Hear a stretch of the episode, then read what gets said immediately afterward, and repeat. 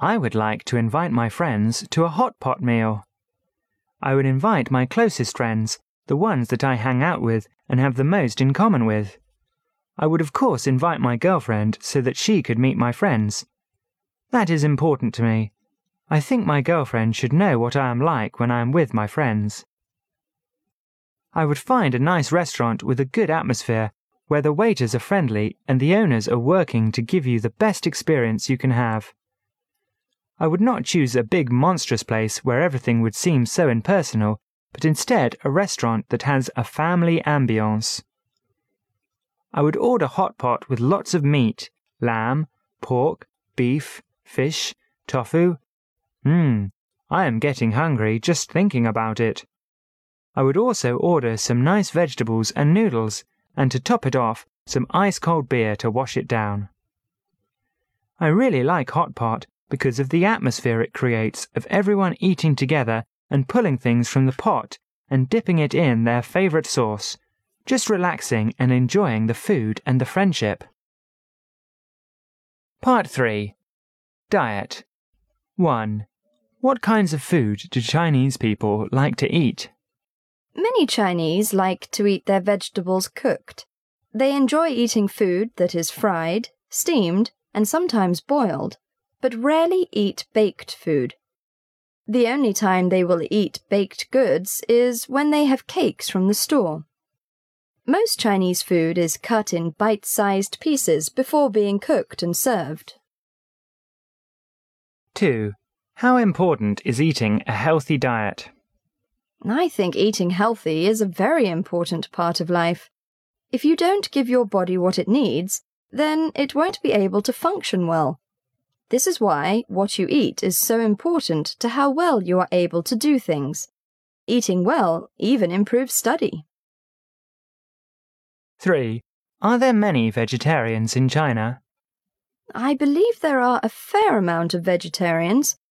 Most Chinese already eat very little meat, so without even trying, they are almost vegetarians. However, I think if they had the chance, many Chinese would eat more meat than they do now. Though, as health awareness increases, I believe there will be a rise in the number of vegetarians in China. 4.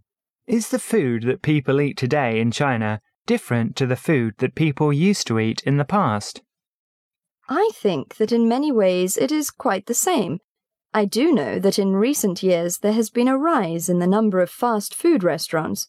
Many people, especially of the younger generation, enjoy going to these restaurants. The actual Chinese food, though, has not seen much change over the years. 5. How do you think the way we eat will change in the future? Our eating habits will, of course, affect the way we will live in the future because of the effect it has on our health. If we eat well, then we will have better health as we get older. I believe, though, that as time goes by, fast food will become more popular. We will be entering a time in history where going fast will mean the difference between success and failure, so the food industry will change to accommodate the population's demand. 6. Is fast food popular in China? Yes, fast food is very popular here in China. I believe the main reason is because the taste is very different from that of Chinese food. This appeals to the youth of China. Also, the advertisements of most fast food restaurants portray their food as cool or Western food. Eating habits. 7. Who do most Chinese people usually eat with? Chinese will usually eat with their family, classmates, or colleagues. Most couples eat together as often as they can. When eating out, you will often see groups of friends out together. You can also see families sharing some time together over a nice meal. 8. Do you think it's important for people to eat with their family? I think that when you eat with your family, it strengthens the family bonds. It helps you get to know each other better and learn more about what each other is doing in their lives. It's very sad when families don't see each other often. Often in China, meal times are the only time a family spends together. 9. Do Chinese people often eat out? I think most families rarely eat out. Usually, either the mother or the grandmother of the family will cook and prepare the food. It is more common for young singles and professionals to eat out, either alone or with classmates or colleagues. Often married or dating couples will spend a dinner together for special occasions or to get to know each other more. 10. What kinds of restaurants do young people in China prefer? I think they prefer fast food or Western restaurants. Often it's because it's considered cool to eat or take people out to these kinds of restaurants. Or they enjoy the food because it tastes different from Chinese food. They also may want to accustom themselves to Western food and culture because they want to be comfortable around foreigners, or they would like to travel abroad. 11. How do you think restaurants have changed over the past few years? Before, the restaurants did not cater to foreigners at all. The menus were all in Chinese and had no pictures.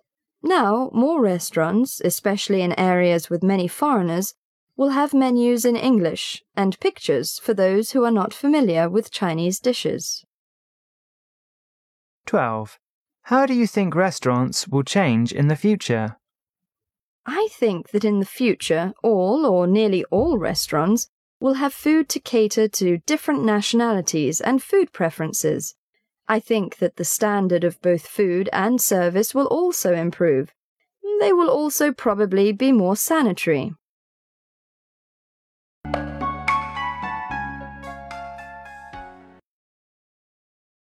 Describe a meal you would like to invite your friends to. You should say who you would invite, where you would eat this meal, what you would eat, and explain why you would choose to eat this food. 1. What kinds of food do Chinese people like to eat? 2. How important is eating a healthy diet? 3. Are there many vegetarians in China? 4. Is the food that people eat today in China different to the food that people used to eat in the past? 5. How do you think the way we eat will change in the future? 6. Is fast food popular in China? 7. Who do most Chinese people usually eat with? 8. Do you think it's important for people to eat with their family? 9. Do Chinese people often eat out? 10. What kinds of restaurants do young people in China prefer? 11. How do you think restaurants have changed over the past few years? 12. How do you think restaurants will change in the future?